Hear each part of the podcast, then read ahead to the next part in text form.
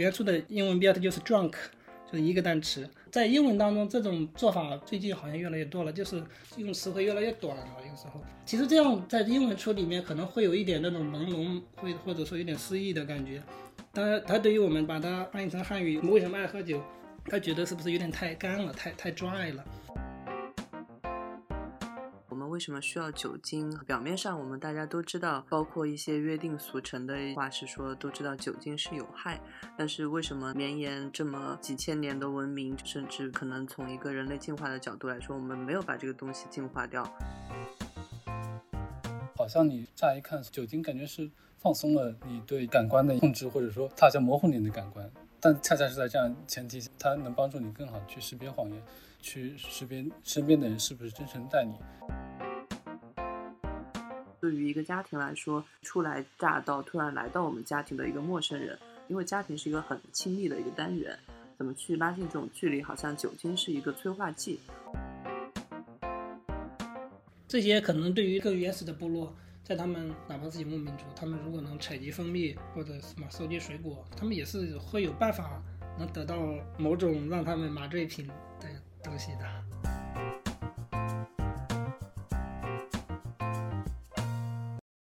大家好，欢迎来到有点文化，我是本周的主播，南方周末的记者付子阳。很高兴这一期我们要向大家推荐一部很轻松有趣的新书。名叫《我们为什么爱喝酒？酒精如何决定人类社会成败》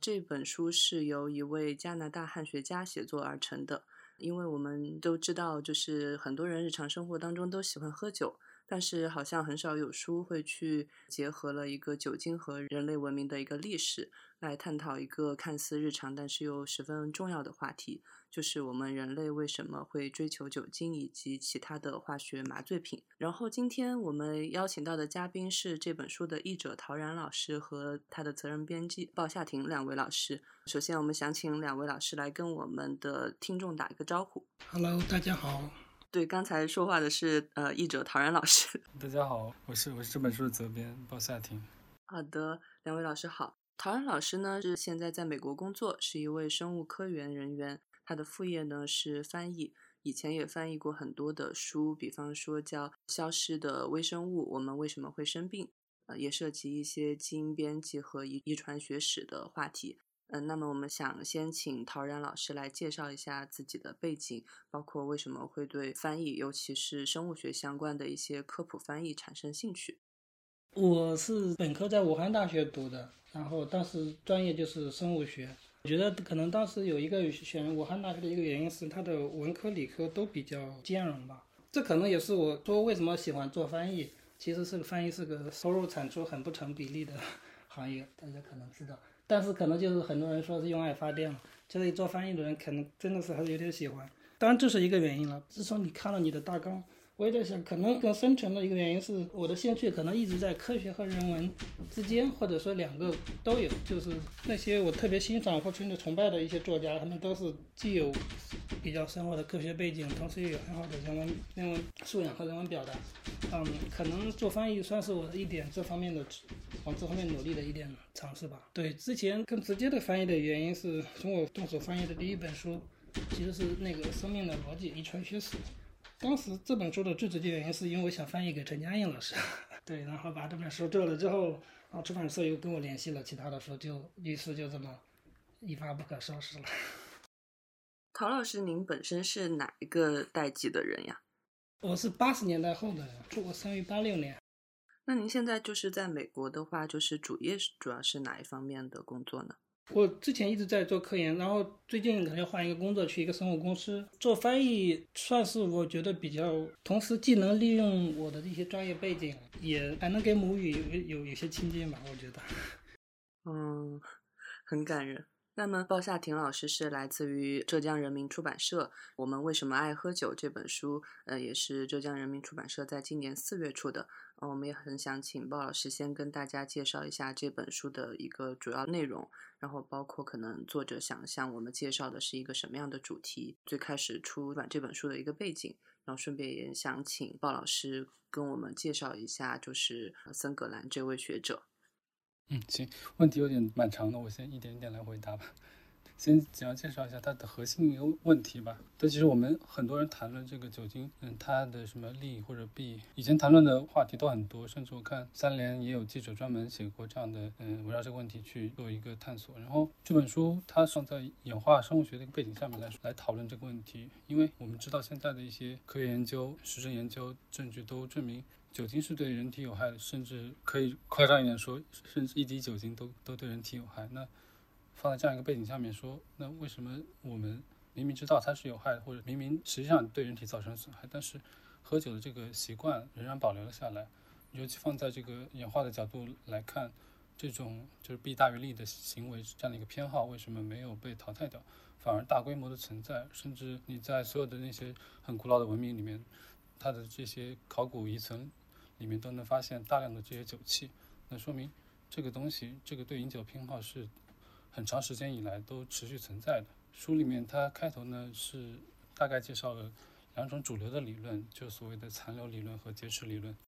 然后他是觉得这两种理论都不能很好的解释这样的一个奇怪的现象。具体的这个残留理论和劫持理论，我就不详细展开了，书里面有介绍，我就先再跳到下一个问题。选这本书呢，其实是我自自己的一些爱好吧。一方面，它其实是现在的一个在同类的这种科普书也好，你说新智类图书也好，国际版权市场上面、出版市场上面这样的一个跨学科的门类是比较热的。我觉得这可能也是跟涉及到一些具体的学术话题也好，或者是或者是跟这本书相关的，呃，它会偏生活化一点。这样的一些实际问题，它其实不是说仅限于单门学科，用单门学科的知识你就能去很好的回答这个问题的。甚至你你放到生活中的话，这样的这样的话题可能就需要更多的不同学科背景资源去去阐释这样的一个话题。然后这本书我当时看到它应该已经已经有出版了，但是可能也没有获得太多奖项，所以相对来说可能也有一些出版机构评估过，最终没有把它买下的。我当时看到，对，首先对这个问题，我是之前有过相关的接触吧，因为我最早说它里面其实有个核心观点，我们后面会提到，是说酒精它跟嗯人类演化也好，或者跟嗯农业文明也好，都是息息相关的。那农业文明和酒精的这个关系，或者说是酒精它在这样一个农业文明推动人类进入到农业文明，它扮演的角色，这是我之前在阅读其他图书的时候一直很感兴趣的一个话题。然后它本身其实也跟我们普通的读者。是有很大的关切，因为我们放在饭桌上也好，甚至平时也会反复的谈论一个话题，就比如说有些人喝酒会脸红，那他是不是酒量更好，还是说他酒量更糟？类似这样的话题，嗯，我觉得这本书贴近性也挺好的。那总结起来就是，它是用了很多学科的一些信息知识去回答一个看起来好像是很日常的话题，对，但它背后有一些深厚的一些科学根基在里面。那我觉得它这个东西既是市场接受度可能会好一些，然后它也经得住时间的一个考验。嗯，那这个书的作者，我不知道两位老师其实有没有跟他有过比较直接的交流呀？陶然老师因为也是一个契机吧，他当时说提议我们要不要请这位作者来呃给我们写一个中文版序，然后当时我这边呢，因为一些业务上面的呃接洽，其实不是很方便去去跟作者直接沟通这个事情。然后就嗯，陶然老师他就帮我去做了这个事情。这本书能拿到之后，因为我也看了，我也调查了一下这个作者的背景，啊，他个人有一个个人网站，感觉他是那种挺 happy 的那种那种那种人吧，因为他在美国西海岸长大，然后现在也在在去了加拿大那边。跟他交流，当时就是一个是要想想邀请他写写个序，等到后来我们把书翻译好了，因为作者他是个汉学家，所以他对中文还是比较熟悉的。他还看了一下我的译稿，然后他没有提出什么具体的问题，但是只是说他说一些他觉得比较不好处理的，他觉得我处理还 OK，就是还比较算是也算是恭维吧。当然，他对我们的标题他是有一点点那个 微词的。他因为原著的英文标题就是 drunk，就是一个单词，在英文当中这种做法现在最近好像越来越多了，就是用词汇越来越短了，有时候。其实这样在英文书里面可能会有一点那种朦胧，会或者说有点诗意的感觉。他他对于我们处把它嗯翻译成汉语，我们为什么爱喝酒？他觉得是不是有点太太干了，太太 dry 了？当然，这后来是因为这是编辑，主要是编辑部的的决定嘛，所以编辑又给他一个比较长的回复，就跟他讲，我们也当时有一些考虑，最终还是决定了这个。做的最后他也他也没有再进一步表示反驳嘛，因为这个最终中文版的书名这个决定权在出版社。嗯，我当时去，因为评估选题不只是说它的内容，它嗯是不是和我我们的出版兴趣相符，然后除了刚才我说的那种大众市场对于它的一个潜在的接受，我们的预判是怎么样，我们也很很会嗯很在意他的一个研究背景是不是擅长去做这个事情。然后我当时去查，然后发现他很有意思，他就像是刚才陶然老师说到，他就是那种兼顾了人文和科学的双重背景。他本本身他本科是先在普林斯顿学的生物学，大概到了大三的时候，他又转去了中文系。然后中文系，我当时看他履历，他好像到台湾东海大学也交换了一阵子，然后又回到美国之后呢，他又转去了斯坦福念中文，继续还是本科念中文。对，然后他从斯坦福毕业之后，又跳去了伯克利念那个东亚语言，最后是在斯坦福拿到了这个宗教研究的一个博士学位。所以他其实是放在我们中国语境下面，他其实是一个理科生，在理科的一些知识上面、科学素养上面，他其实是非常呃，相对于我们现在的这种传统人文人文学科的这种教授来说，可以说是相当深厚的。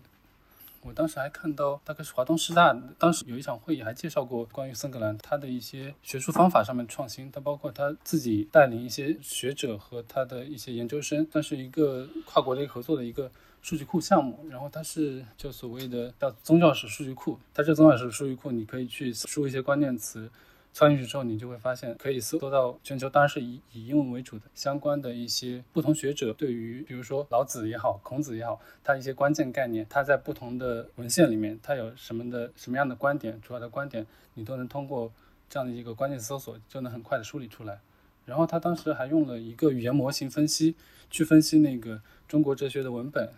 呃，然后去归纳概括，呃，比如说孔子和荀子之间的，嗯，观点之间的联系是怎么样？然后是哪个学者跟哪个学者他的观点更接近？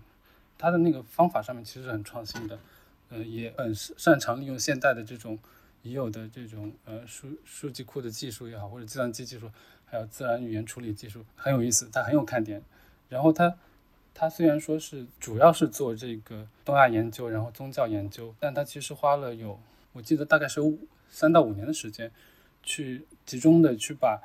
目前的一个呃神经科学和心理学的前沿进展都去梳理了一遍。所以，我我们拿到这本书的时候，就会发现，他对于这些相关的研究，尤其是神经科学和心理学，当然还有涉及人类学，他对那些理论的一些可能近二三十年的研究，他都是相当熟悉的，就很有意思。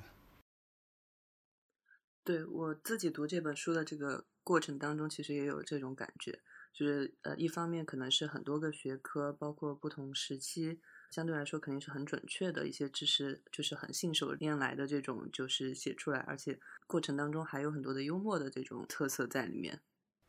对我当时想到说，作者他还翻译过《论语》，从中文翻译成英文。二零零三年出版的，然后我之前还看到，当时国内哪个学校，好像东北的哪个学校，还邀请他去作为一次课桌教授啊，还是什么，去他去中国还讲过一次，讲过一次课，就是讲这个他翻译《论语》的一些经历和和体会。明白。那像陶然老师最开始就是在您看完这本书之后，您对这本书是一个什么样的感受呀？嗯，其实你问这个问题挺有意思的。我我第一次看到这本书。其实是在报编辑联系我之前，当时也是这本书还是在疫情期间，当时这本书可能还没有正式出版，然后有些版权商在跟国内的一些出版社在接触，然后当时国内的编辑就转给我了好几本书，这其中一本。对，然后当时我看这本书就特别感兴趣，因为当时疫情期间大家都隔离在家，你知道吗？然后就没有 social life，然后我读这本书。就当时包括我们开学术会议，因为之前学术会议就是大家还是能喝喝酒、聊聊天，就 symposium，嘛就刚刚就想到说的 symposium，在古希腊语里面就是共同喝酒嘛，就是所谓学术研讨会，就是共同喝酒。然后我就当那段期间，在疫情期间开学术会议就感觉很不爽。盯着个 Zoom 屏幕，然后一个接一个 slide 往下看，就没有那种大家喝喝酒，有那种甚至就是在饭桌上聊聊天，有些思想的火花碰撞，在餐巾纸后面可能写画写下个 idea 这种感觉。这本书里面，当时他做的也他也提到，他这本书有一部分也是在疫情期间写的，他还也就顺便吐槽了这个 字母会议当时他缺乏的这些东西，然后对这本书就感觉哇，真的是与我心有戚戚焉，就是 说的说的非常到位，而且又又这么新。当时就我对这本书挺感兴趣的，当然他们后来跟我联系的这个出版社没有买这本书，但是后来鲍老师联系我了，所以我当时很快就决定我要翻译这本书，因为呢我之前已经算是看过其中的一部分这样子的。记得我看的时候呢，它中间它的一个比较重要的结论就是说，其实我们为什么需要酒精？表面上我们大家都知道，包括一些约定俗成的一些呃话是说都知道酒精是有害，但是为什么那？绵延这么几千年的文明，就是我们也没有，甚至可能从一个人类进化的角度来说，我们没有把这个东西进化掉。然后它其实一个很重要的结论就是说，我们人类这种物种要面临的一个呃是很复杂的一个生态位嘛，所以在这个。意义上面来讲，酒精对于来我们来说是重要的。那其实对于没有看过这本书，或者说对这个话题感兴趣的一些呃读者和听众来说，我们应该怎么去理解呃这本书想要传递给我们的这些核心观点呢？就我刚刚提到那些各个学科领域的心理学的，然后神经科学的，嗯，然后有些可能算是对人类学的呃一些研究发现吧，然后。它综合起来，它其实是概括了我们人类生态位。它其实是说，说我们处在这样一个日益复杂的社会当中，不仅是个体的一个竞争，还有群体之间的竞争。我们之所以能够生存到现在，就是我们现在留存下来这些人，我们可能可能我们的祖先那只是当时的所有全球人类里面当中的一小波，还有包括智人以及之前的其他的什么直立人啊、尼安德特人啊那些，大家可能多少听说过。那他说。他总结下来，概括出来，我们是具有几个特性吧？它是所所谓的创造性和创造性、文化性和社群性嘛？对，这三个特性，它其实呃分别阐释了酒精在这三个方面的作用。就是一方面，它其实激发了这个人类的一个创造力，这个当然是个体层面的。就像刚才陶然老师说到的，嗯，为什么我们以往的这个呃呃学术会议、研讨会可能？呃，学术会议间隙，我们会去一起酒吧喝喝酒。其实，作者作者也结合自身的一些经历谈到说，那这样一个呃酒吧之间闲谈那样的一个时刻，其实那样一个放松状态下面，大家之间的一个放松的交流，其实是激发学术创新一个重要的时间契机。除了他这个自身的这样一个经经历出发，他也提到说，其实有一些所谓的自然的社会实验也证明了酒精和这个人类创新是。紧密关联的，他用的证据是当时美国禁酒令从专利登记的一个数量的一个变化，他来论证这样一个结论。那当然，他还除了这两方面这两个例子以外，他还结合了那个发展心理学方面，对于这个呃人类在饮酒前后在放松状态下，他更能在一些所谓的一个横向思维测试对上面能够获得更高的分。这种测试呢，其实是能够在一定程度上反映人类的一个创造的能力。除了这个创新性，还有后面的文化性和社群性，我觉得这两个还比较好理解，因为我们中国人嘛，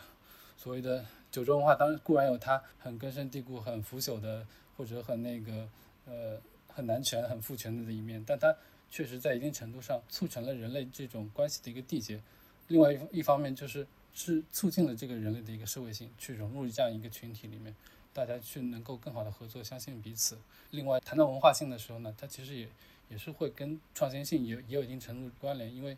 人类发展它其实是需要呃知识要一代一代一代一代的这个积累传承下去的，你不可能从零开始，你所有的东西都是要在前人的这样的一个知识基础上面走下去的。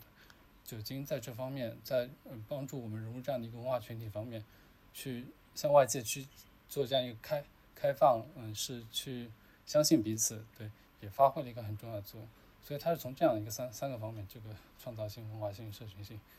呃，这样三个角度去论证，人酒精对人类其实是人类作为一个整体，作为一个社会，它的一个发展起到的一个积极作用。嗯，对于这本书当中的一些洞见的话，就是呃，陶然老师有没有什么比较想补充的？就是可能在您看来觉得还挺有意思，或者说挺新鲜的一些发现。嗯，我就还是讲，因为当时那个那个疫情期间那个字母会议，为什么对他这样呢？为什么视频会议没有完全取代商务旅行啊？他当然讲的就是大家见面面对面的交流，还有包括喝酒一边喝酒一边聊天的这种感觉。其实这个事情我之前大概也有点体会吧，就是来美国读书，就是有时候也会去参加学生会议，有时候哪怕同事里的就是同在一个实验室的人，周末啊或者大家周周五晚上来一些酒吧去喝酒，也是海阔天空的聊天，什么都会聊。有时候也会聊聊学术，但那个时候聊学术就跟在一个什么，比如说那个实验室主会上聊，就不是同样同样一种聊法了，可能会思维会更会更 open 一些，或者会更聊聊一些更前沿的，就是聊科学问题。包括我们每周都会有这种系里来给做 seminar 的人，那时候我们有时候我中午也会陪他们吃饭，晚上吃饭之前晚正是他们跟老师跟教授们吃晚饭之前，还会有学生陪着他们一起吃点小菜，喝点小酒。那时候也会也会聊聊一些事情。对，就是这个时候就感觉有些老师有时候是很有名的，或者你之前可能很仰慕的，或者觉得哎呀是离他很远的大神，但是他也跟你面对面的喝酒，跟你跟你聊天，这种感觉是蛮好的。然后就说回到这本书，特别是在疫情期间读这本书，那就觉得我当时还画了 highlight 的地方，对，就是 觉得说的太好了。他说远程会议合理、便宜、环保，因为大家也不用不用坐飞机嘛，对吧？可以很环保，更不用说当我在我撰写本书的新冠。病毒大流行期间还能救命，就大家也比较安全，不用社交社交那个 social distance。但即使再长的这 Zoom 会议，也不会让参与者进入微醺状态。对，然后当时就觉得他说的太好了，也的确就是我的感受。因为即使在 Zoom 上可能会有一点就所谓的什么 Happy Hour，就是大家一起玩个游戏。但还是没有那种参与感，因为它需要实时的。对，当时还讲到，就是说，因为再好的网络会议，它总会有个延时，有。但是那些微妙的那些东西，最好面对面，最好这种 in time，大家都在一起 in sync 同步的这种，还是最好的。因为我有时候也在想，就是我们包括所谓科学，包括现在有些时候都是很理性的，或者是起码看上去很很理性的。就是要一本正经的，都有一套固定的程序。但是其实我们还人还是需要那种酒神精神，需要那种非理性的状态，大家去跳舞、去喝酒，就这种状态。这样我有时候觉得才是一个更更完整的人类的存存在吧。对对对对，我看他森格兰教授，他就其实是说把，呃，酒神精神对巴库斯，他说，呃，对，也也叫狄奥尼索斯，它里面有一章就是说给狄奥尼索斯留门。他其实是觉得，呃，酒神精神和他代表那种人类放下戒备心也好，或者放下常常规的那些思维惯性，对他觉得一方面是说，对于我们更加这个融入这样一个群体里面，另外一方面，它也是一个创造性思维的一个闸门，帮我们打开了。它里面就提到一些细节，他说可能跟我们直觉是相违背的，就是当人喝下酒精之后，进入这样一个微醺状态之后，我们更容易识别另外一个人，他是不是。别人是不是在对我们说真话？另外一方面，我们自己喝下酒之后，我们也更容易去袒露自己一个真实的想法。这些东西都是跟我们日常的生活生活经验其实是很符合的。但好像你乍一看，从这样一个，因为酒精感觉是放松了你对这样一个感官的一个控制，或者说它好像模糊你的感官。那但恰恰是在这样前提下，它能帮助你更好去识别谎言，去识别身边的人是不是真诚待你。这个东西就。很有意思，包括呃，刚才就是鲍老师讲到这个，其实我看这本书的时候，我觉得有一些就是可能跟平常就是你去读一些社会科学或者人文科学的一些书不太一样的一种阅读的体会吧。就是很多时候我们在去啊面临一些人性当中的这种，你不管说是虚伪也好，或者说会觉得不不免会呃人是在面临利益的时候有很多算计的成分。但是，嗯，我觉得其实读这本书的时候，很多时候是给我一种，好像他也也是在讲人的这些东西，但是他好像从一个，嗯，生物学的一个视角，就是人他身上还是有动物性的一面，然后包括是一种非常科学的这样一种分析，就是说生物学上我们怎么去理解人的这样一种物种，然后再去看我们人类就是这种，呃，更人性的这一这一个面相，包括说。嗯，就是您刚才提到的，好像喝了酒之后，我们更能够去看，嗯，这个人他是否是，呃，他的一些无法去控制的一些微表情也好，或者说他没有办法在他一个在被理性控制的层面上面去，呃，让自己的人前的那个样子，好像在喝了酒之后，我们才能去信任彼此。我觉得好像反而会给了我一个另外的视角，就是去呃理解，就是我们人这这样一种物种。然后我不知道两个老师就是会对这本书有没有类似的一些体会。对刚说到人这个物种，就好像你们刚刚讲的两点，就是一个大概是酒后吐真言吧，另外一个也是大概酒能让我们放下一些防备，就或者是放下一些面具，可能更那种平时会被有意无意隐藏起来那一面，可能会就呈现出来。我自己我觉得从我生活经验中，大概也是这样子的。当然，在中国的时候读了一个硕士，当时这算是我这跟接受这种酒文化 怎么说，算是稍微涉猎一点酒文化。因为当时我们实验室有一个，我是山东人嘛，我们实验室还有一个比我大几岁的一个师兄，他也是山东人，他就挺能喝酒，他也挺会喝酒。大家聚餐的时候，他会挨挨个敬酒啊，他的他酒量也很好，也比较豪爽，是一个很好的大哥。对，在他带领下也也开始接触了一下，也当然我没有喝很多，但是从一开始就不太能喝酒，到还能喝一点酒这种过程，也会觉得会有时候会觉得是挺挺好玩的事情，就是一个有点像个游戏，又是你会敬酒啊，然后可能还有什么彼此的攻防啊，这个人要来敬你啊，你要怎么回啊，然后就是这么这个，然后喝完酒之后大家再去去 KTV 再唱唱歌啊，就整个是一个比较非理性的那么一个状态。那个时候会有，就是起码在那种微醺状态的时候，会就是跟平时生活你会觉得那是另外一种 mode 吧，那是另外一种状态的感觉。我自己的感觉就是，包括嗯，他作者很多观点我还是挺赞成。他是说，现在我们对饮酒的态度，我觉得在中他提到这个态度就是说，一个清教徒式的，我们最好滴酒不沾，我们要把酒精，包括。它连带的那些负面的状态都排除出这样一个现代社会。那在中国这样的情况，我觉得是存在，就是可能是在一些我们现在更加追求健康啊、可持续的这样一个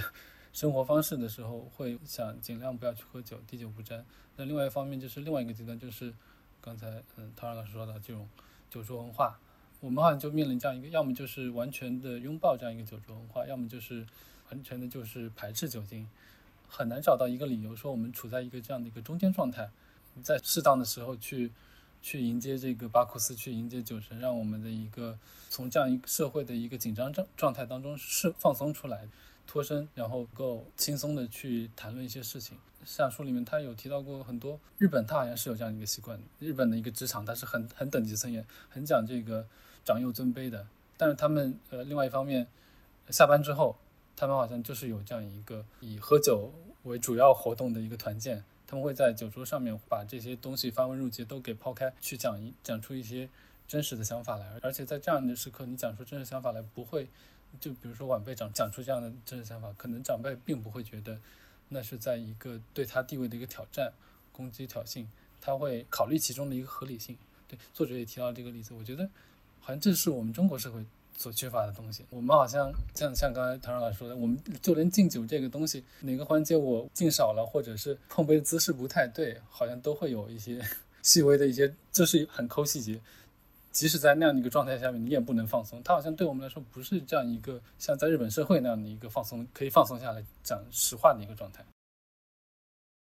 我看到就是关于酒桌文化这一块的话，我印象当中，它其实好像。也有讲到一个点是说，记得他好像举的是一个，比方说是一个遥远的部落，就是说一个陌生人来到这个地方之后，他可能呃要喝很多酒下去，好像显示的是大家对你的一种欢迎。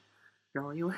呃我自己对对这个东西的体会就是说，呃因为我自己是从一个呃小小地方来的，那我觉得说很多时候呃尤其是一个嗜酒的地方，嗯以前会觉得很排斥这个酒桌文化，因为。呃，比方说一个呃年轻的男性，他和这个地方的女性谈恋爱，然后他第一次来这边登门，好像呃我们那边的习俗就是说，这个女孩的父亲和呃他的兄长就是必须要把这个人灌醉，好像是一种下马威。那么以前我们可能对这种事情就是一个天然的排斥，觉得天呐，这完全是一种呃男权社会的一种糟粕。但是我觉得好像这本书它。提供的一个视角就是说，那确实可能对于一个家庭来说，就是初来乍到、突然来到我们家庭的一个陌生人，因为家庭是一个很亲密的一个单元，怎么去拉近这种距离？好像酒精是一个催化剂，所以我觉得它好像也是给我们怎么去理解一些这样的一种社会文化为什么能够存在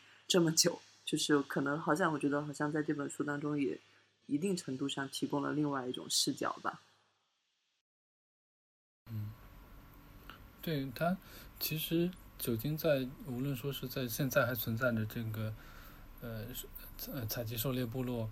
呃，还是说在那个它里面提到，嗯嗯，中国的一些古古典文本里面提到的描绘的这样的一个祝酒的场景，它其实都是有一个相当正式的一个仪式，然后包括配套的那种呃礼节，然后有一个把控大家呃饮酒节奏的。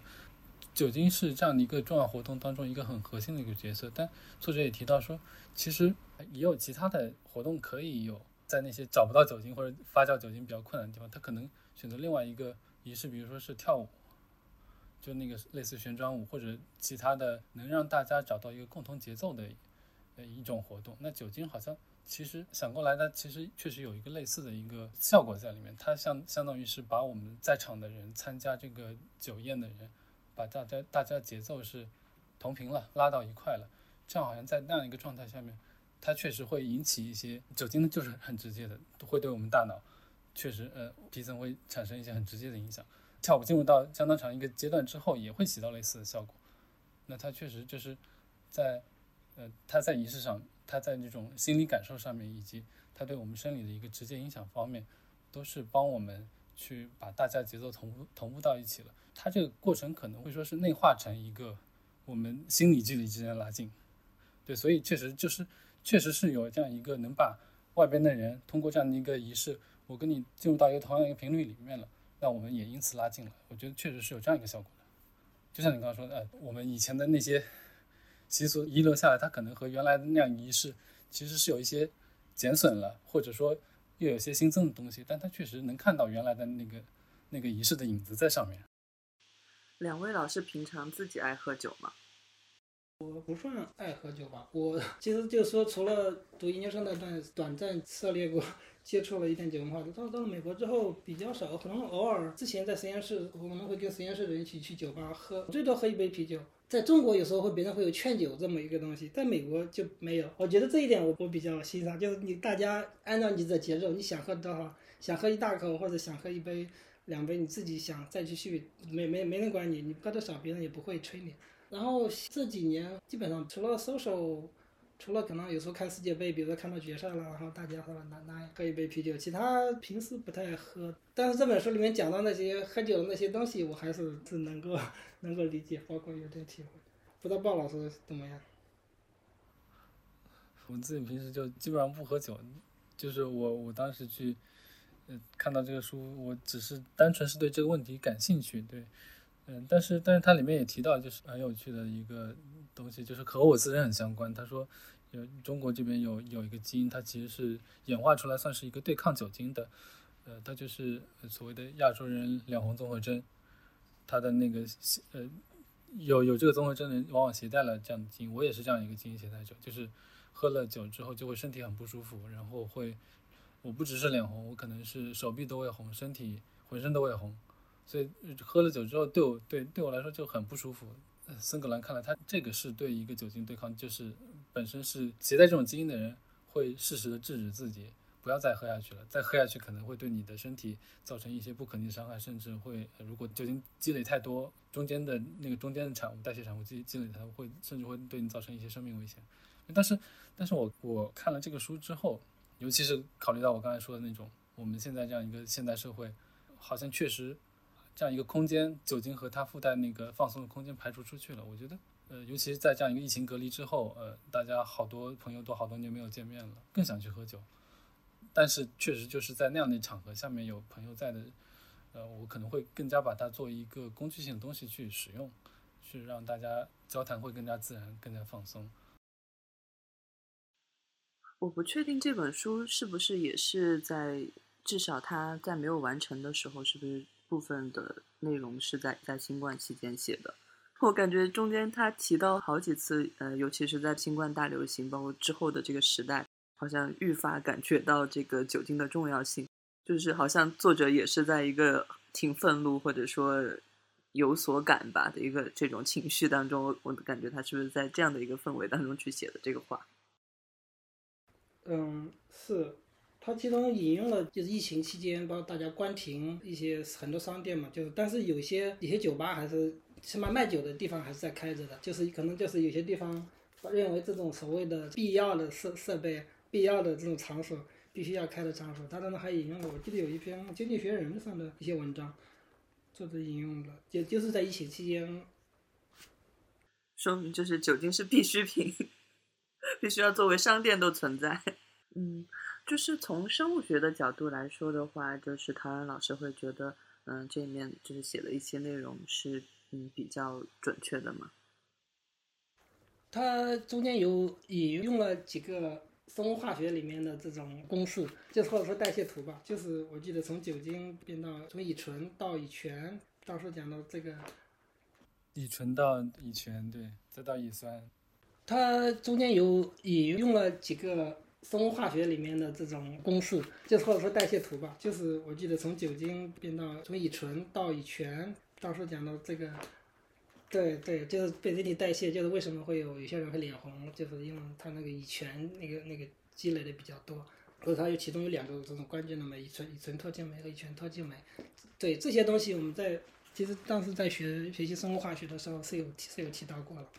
这方面是我觉得是是 OK 的了。它还有对它还有其他一些提到了一些神经上的，就是包括对这个前额叶皮层的抑制啊这些。这些不是不是我的专业了，因为我是做的是更像更接近分子生物学这种神经科学，不是我的专业。但是我觉得作者讲的还是，起码我之前是如果不理解他的话，通过读这本书还是能够能够学到新的知识的。因为这也不是我处理的第一本那个设计神经科学相关的，我之前处理过其他神经科学相关的一些嗯科普书，它里面提到嗯这个前额叶皮层和这个呃。P.F.C 和 F.C.C 这两个的一个后者来调节前者的这样一个关系，他还是讲的挺准确的。其实就像我刚才说，他他自己说，去翻他的那个参考文献，其实也是一个保证了。就对于这些他提到的一些关键的呃呃研究研一些研究成果，或者是呃呃一些结论和细节，他都有给出比较详细的参考文献。其实我我个人感感觉更有意思的是，他说到那些和嗯对和农业文明相，因为之前大家可能多少都听听过那个赫拉利，就是《人类简史》那个作者，他说他说到这个农业文明对人类来说其实是一个骗局。那为什么骗局？那其实这是这一个也不算是特别新的一个观点，在那个考古学界，它一直是是有，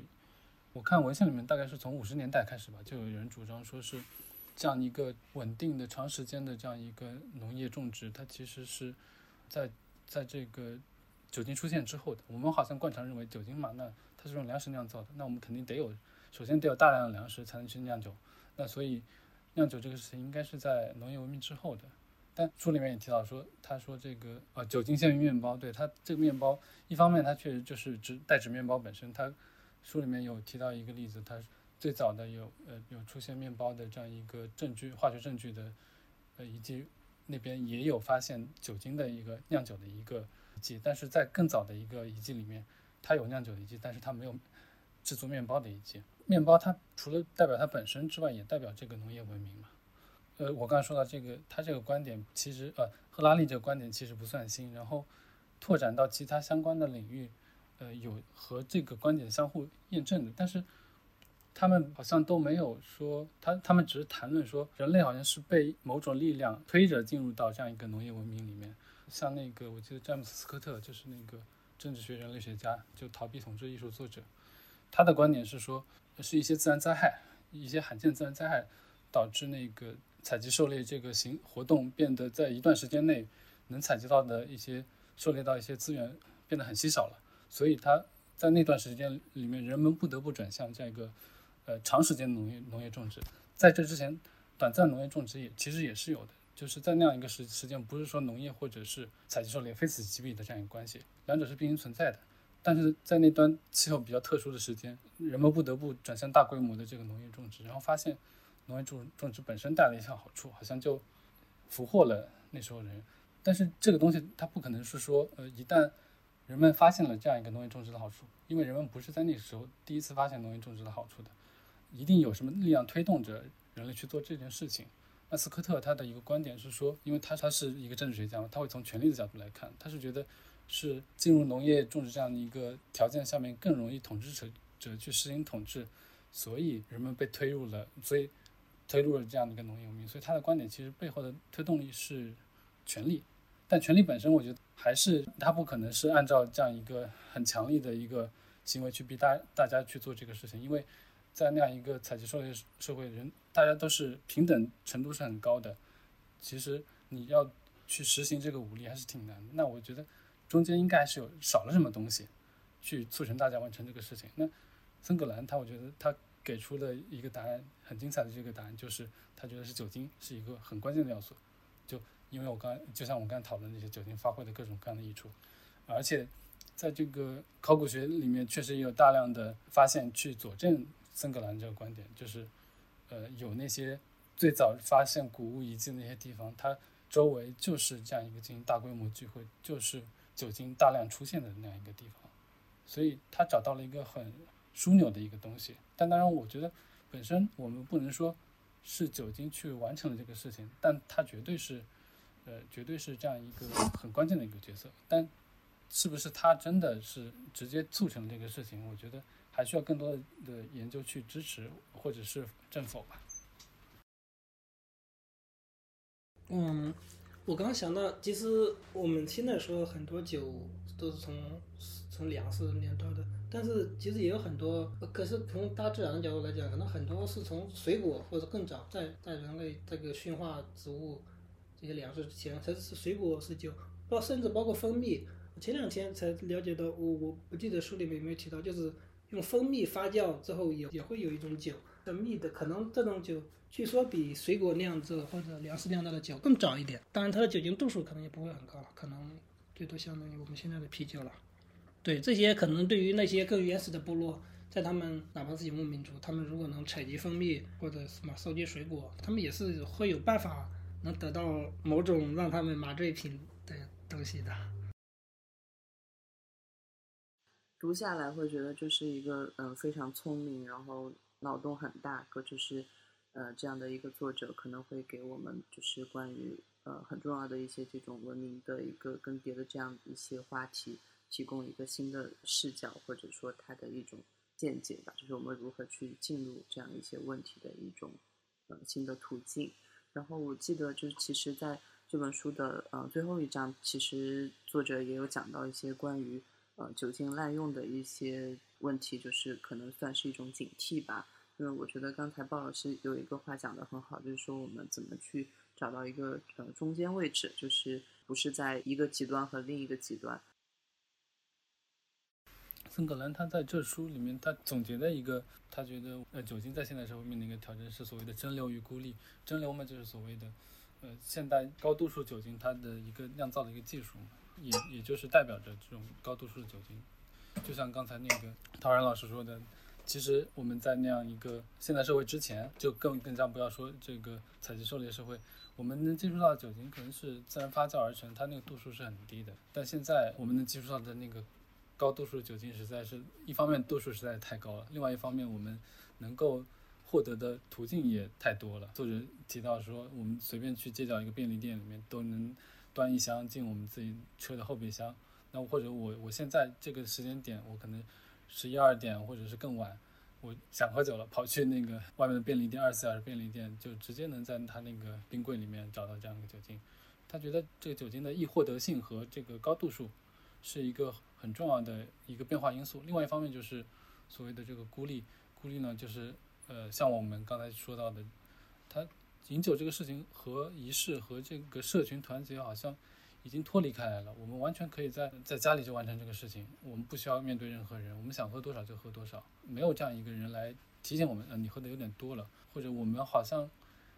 本身已经沉沉浸在酒精当中，它已经不是变成一个我们去发散思维也好，或者是促进社交也好的一个工具，它本身已经变成目的了。我觉得这两方面真的是总结的很好。当然，他也提到了很多。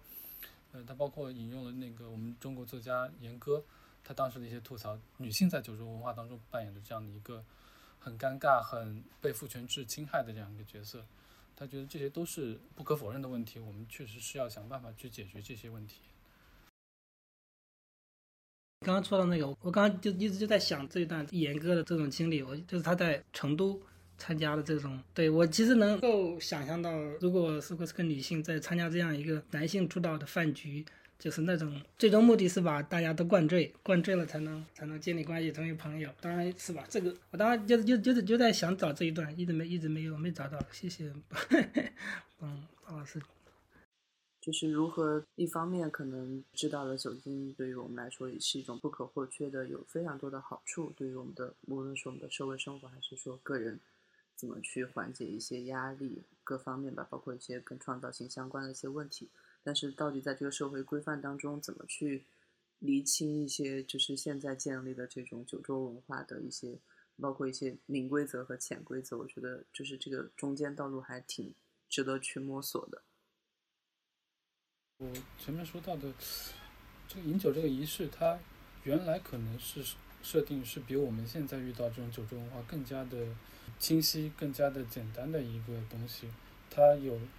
有有人负责祝酒，有人呃决定大家在什么时候举杯。如果你喝多了，那个人还会提醒你，或者你身边的一些长辈还会给你使眼色。作者提到里面的例子，他是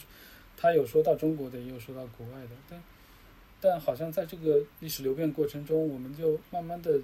更加的突出了酒精帮助我们融入这样一个社会。他另外一方面，作者也提到说，它是有一个强化或者说明确这样一个社会等级关系的。这样一个角色，但我们在这个过程中好像是这方面的作用好像更凸显了，强化这样一个明确你和我之间谁尊谁卑，然后谁是一个主谁是一个客这样的一个明确这样一个差别的作用更加得到强化。那其实说，呃，女性在这样一个酒桌上面的一个很容易被性骚扰的这样一个问题，其实我觉得也是也是这样一个权力地位嗯差异嗯。酒桌明确这样一个权力地位差异，它的导致的一个负面结果吧。说到最后的话，其实我对这本书最后其实他引用了一段陶陶渊明的古诗嘛，因为他中间其实讲到很多次陶渊明，但其实对那一段诗，我看到那一段的时候，觉得还挺感动的。就好，他好像其实最终还是回到说，嗯，我觉得有一种人性的光辉吧。就是说，我们作为人，然后就是，嗯，就到底真正对于一个人类来说是什么样的一个感受？我不知道两位老师在读到那段诗的时候，可能会有一些类似的感受吗？就是你说到最后是他的那个，嗯，酒中有生味，对那个嘛。我当时翻译这本书的时候也是挺佩服他的，当然他可能是个汉学家，包括他引用了不少《论语》里的、孔子里的话，“唯酒无量”。他还说他他要把这句话作为他的那个墓志铭 写上去，他还引用了挺多嗯陶渊明的，这也是我后来想用这个选择陶然作为艺名的一个原因吧。一个是向陶渊明致敬的意思，另外一个也是有有一句诗叫“共醉共君一醉一陶然”嘛，是是这个意思。我们考虑一个负责任的人在过一个正常生活的时候喝一点酒。那是一个对，就是你说可以增加一点人性的光辉，特别是如果有一群是吧，比较陶渊明说有故人赏我去，啊，携壶相与之，肯定是有是有朋友嘛。我们我们讲这个都是什么故人居鸡黍，要我至钱家，这是有有朋友来，然后这个嗯有朋自远方来，然后可能再再带点酒，我们是吧，我们吃一顿喝一顿，然后聊聊天，就就是一种你说是日常生活中比较高光的时刻，也是我们。我们普通人也是能能够接触到的，都能有比较多的体会的，对啊，这样一种状态。包括你刚刚说到，我其实想到一个老歌，叫有歌词，就是它中间有一句说：“谁能与我同醉，相知年年岁岁。”这句歌词你体会一下，他就说：“谁能与我同醉？”你看有一个人能跟你同醉，这就是多么深的这个是吧？完全的放下戒备。是吧？能跟你同醉，相知年年岁岁，这这也是说人性可能有些对自己的渴望，或者对一种那种比较深刻的关系的一种渴望，其实也是能在这个共能共同饮酒中能够体现出来的。说的特别好，鲍老师有没有什么想补充的？嗯，因为我自己就是就像刚才说的，其实都不咋喝酒，所以我想那个陶渊明当时做那些事，他绝对是喝了很多酒的。甚甚至说不定那个我们这本书作者他在写写到最后一部分的时候，想起陶渊明的时候，以及读到他那些诗歌的时候，可能自己也在喝酒，但我但我好像也不是说不能体会吧，因为偶偶尔也会喝喝喝一点的时候，确实是有那样一个类似的感觉吧。但是我不在那个环境里面，而且我对于汉学家来说，他对于中国的想象，对于中国古代诗人以及他们生活场景的想象，应该是会比我们更加的这样一个，可能会更理想化一些吧。我觉得，因为很多很多诗歌，它里面描述的场景并并不一定实实际上是真的场景，它可能只是是为了营造那样一个意境，他他设想的那样一个场景，或者他把自己以前的分散在不同时刻的经验拼凑在一起，那营造出这样一个呃诗境和诗意，那我觉得完全都可以理解。我自己虽然不能理解，但是我前阵子看另外一个纪录片，它是呃我们中国的一个呃独立纪录片导演拍的，拍的是那个鄂温克，鄂温克族，嗯、呃对，但纪录片导演顾陶，他那那部纪录片名字叫《汉达罕》，汉达罕也就是呃驯鹿嘛。他说，他说鄂温克民族因为经历了这样一个生活方式转型，他们现在已经相当的融入这样一个现代社会。他们原来是一个游牧民族，呃，他们是有打猎的，但是因为要融入这样一个社会，呃，我们必须把他的猎猎枪给给缴下来，因为各种各方面各种方面的这种社会问题、安全、治安问题吧，可能会有这方面的担心。但是随着他这样一个生活方式转变，他们就开始大量的饮酒，因为好像酒精在这样一个情况下面已经变成他们面对这样一个剧烈的生活方式转变，呃，包括经济收入的下降，一个很重要的一个呃缓冲剂，甚至是、他们不得不借助这样一个东西活下去。尤其在看到那个很多他的鄂温克族他们的族族人因为饮酒过多而嗯而去世，或者是因为饮饮酒之后呃出了一些车祸或者什么掉进河里面淹死了。我都会觉得我们这样一个饮酒的环境，它的这样一个时时节，好像我们现在正在经历很巨大的一个转变。所以相对来说，我我自己其实某某些时候还挺安于我我现在这样一个状态。我虽然一方面不能喝酒，其实少了酒精能，一方面确实也会失去很多和呃同学也好、同事也好，或者跟作者也好的这样一个。大家更拉近彼此关系的一个契机，我会错失这样的一个契机。但另外另外一方面，这个基因，这个亚洲人脸红基因，确实在某种程度上面拯救了我，我可能不不至于陷入到这样一个饮酒过度的一个状态。我觉得可能古人也好，或者是尤其是陶渊明那个时候，可能他会面临比我们现在更恶劣的一些自然环境，或者他的那个他的这个融入社会的这样一个发展方式可能更加单一吧，所以。他们对酒的一个偏好，我觉得可以理解，可以理解。但是，嗯，从我角度来说，我好像也不太能完全进入到他们那样的一个状态下面去看待喝酒，呃，把喝酒作为自己一个生活方式这样一部分。听鲍老师讲这些，我就想到尼采这个人，虽然他，你看他写书这个称颂酒神精神。但他自己自己对，甚至在其他书里面，他他讲到他对饮酒这个事情是挺排斥的，他觉得人这个看我们现代人有些时候是高兴了啊要庆祝要喝酒，不高兴了这个难过了要借酒浇愁，他自己其实挺挺反感这些事情，就觉得这好像让人是失去了一种健康的心智。当然他自己可能因为身体不太好，所以也不怎么能喝酒。其实想想像苏格拉底酒量是很好的，好像我们读那个。柏拉图写的，他可以喝了一晚上，其他人都醉了，在那倒了，他可能拍拍身上衣服，然后起起身就走了。他应该是好酒量的，能能喝的。其实我说我平时一般不喝酒，但是我上上次回国的时候，因为我要去见陈嘉映老师，所以我特地带了一瓶带了一瓶酒去去见他。我们两个人就差不多喝了一瓶茅台。然后我觉得陈老师还可以啊，身体可以啊，是吧？这么都当时都已经快七十的人啊，当然也不是说我是故意怎么样，但是就觉得，因为我知道陈老师爱喝酒，然后也是带一瓶好酒去，也是表达我对他的敬意嘛。然后一边喝酒一边聊天，整个聊天就特别愉快。所以其其他像回来之后，我又平时也不怎么喝酒。但是在某些场合，我觉得就好像你们所谓无酒不成席，在某些场合你是觉得需要一个酒来，无论是强化这种仪式感，还是还是拉近距离，都是有它的作用的。当然，可能要让你适时适度的去发挥它。嗯，好的。那我们今天就大概就聊到这里吧，特别感谢两位老师，我觉得收获特别多。